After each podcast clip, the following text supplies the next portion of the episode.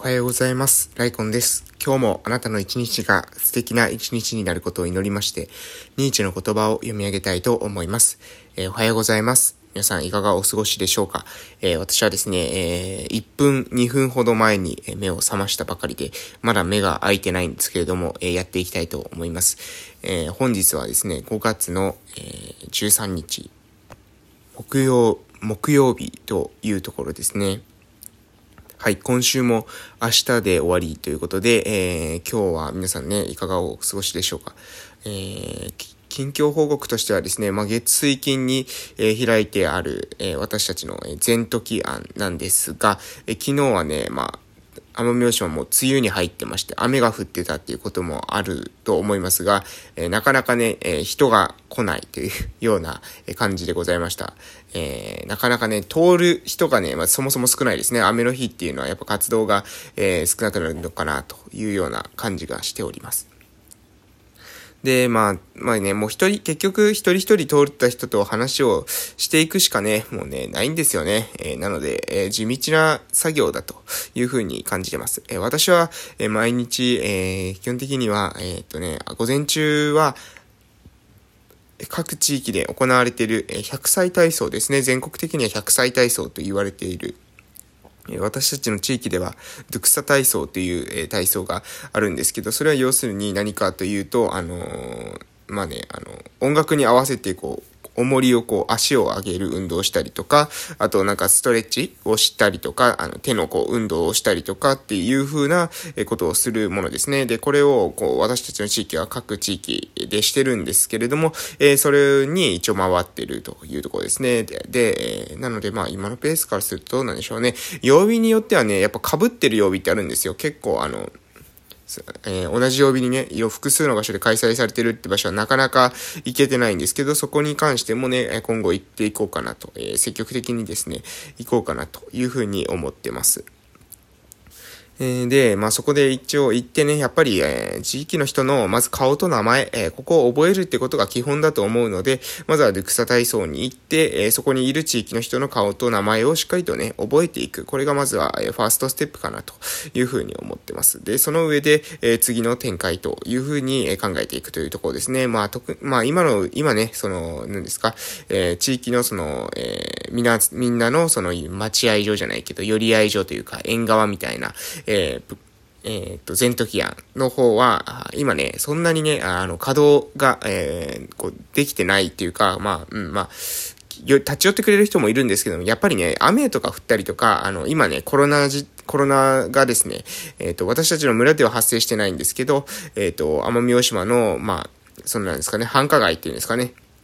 えそういった飲み屋街のところとかで、え結構クラスターで何名かが、え発生してしまったということもあって、え今若干奄美大島のその動きがですね、みんな警戒しているということですね。動きに対してね、動くことに対して、え警戒が、え生じているというようなこともありますので、その時はね、まあ、できることをやっぱやっていくというところがポイントかなと思います。えで、私はですね、今日においては、あのー、まずね、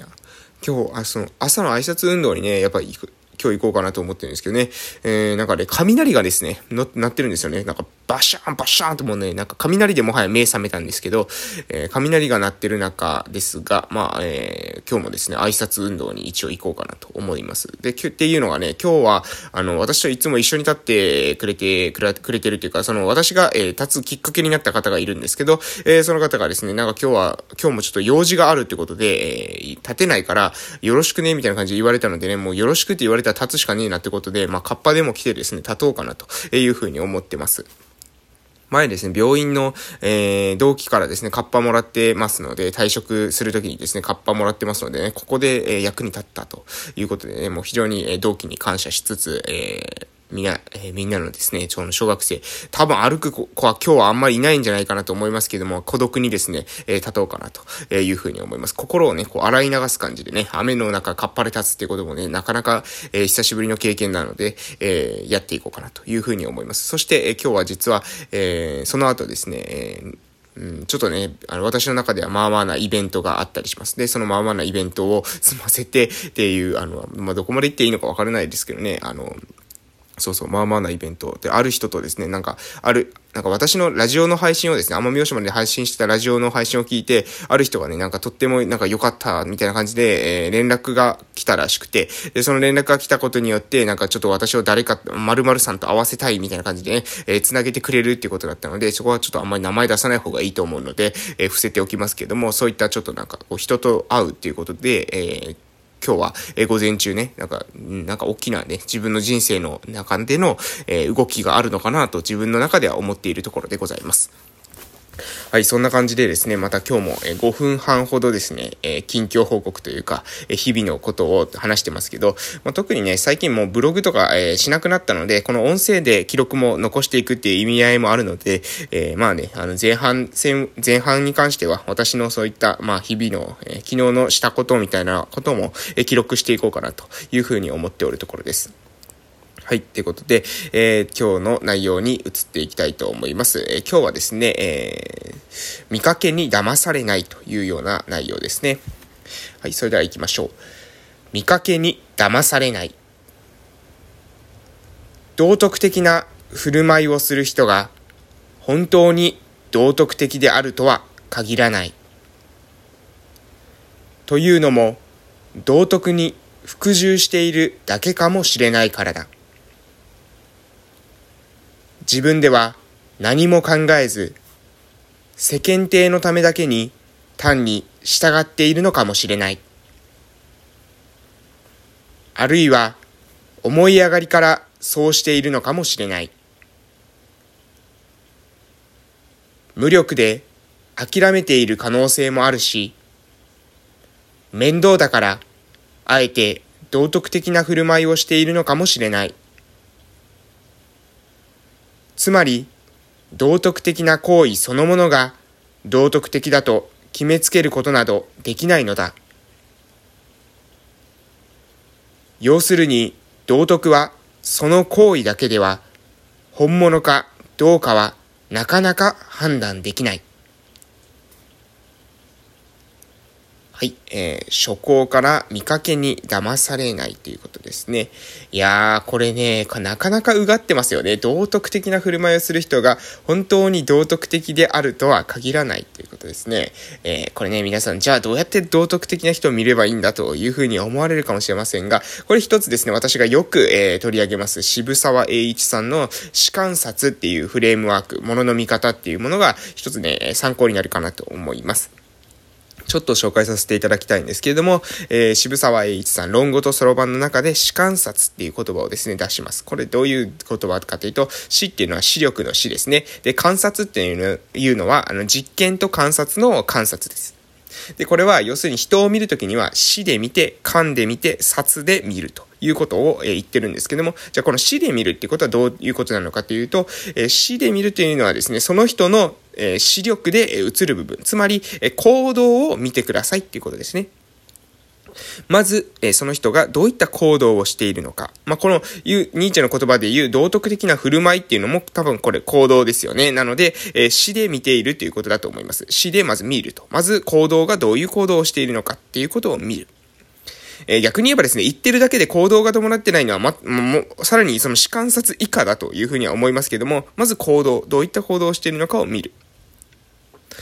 続きまして、感。感はこれ何かというとですね、その人の、えー、内に秘めている動機を見るってことですね。で、この動機はじゃあどうやって見るのかというと、その人がどういった条件の時にその行動というものが生じているのかですね。毎日、えー、コツコツ淡々とその行動が生じているのか、それとも、えー、何かのイベントの時だけ、え、その行動が生じているのかどうかですね。例えばですよ、例えば、あの、健康診断の前だけでやたらですね、そのダイエットする人っているじゃないですか。あの、健康診断の前だけなんか体重減らそうとするっていうですね、あの、全然なんかあんまり意味がない、本質的な、え行為ではない行為を、えする人って少なくないと思うんですけども、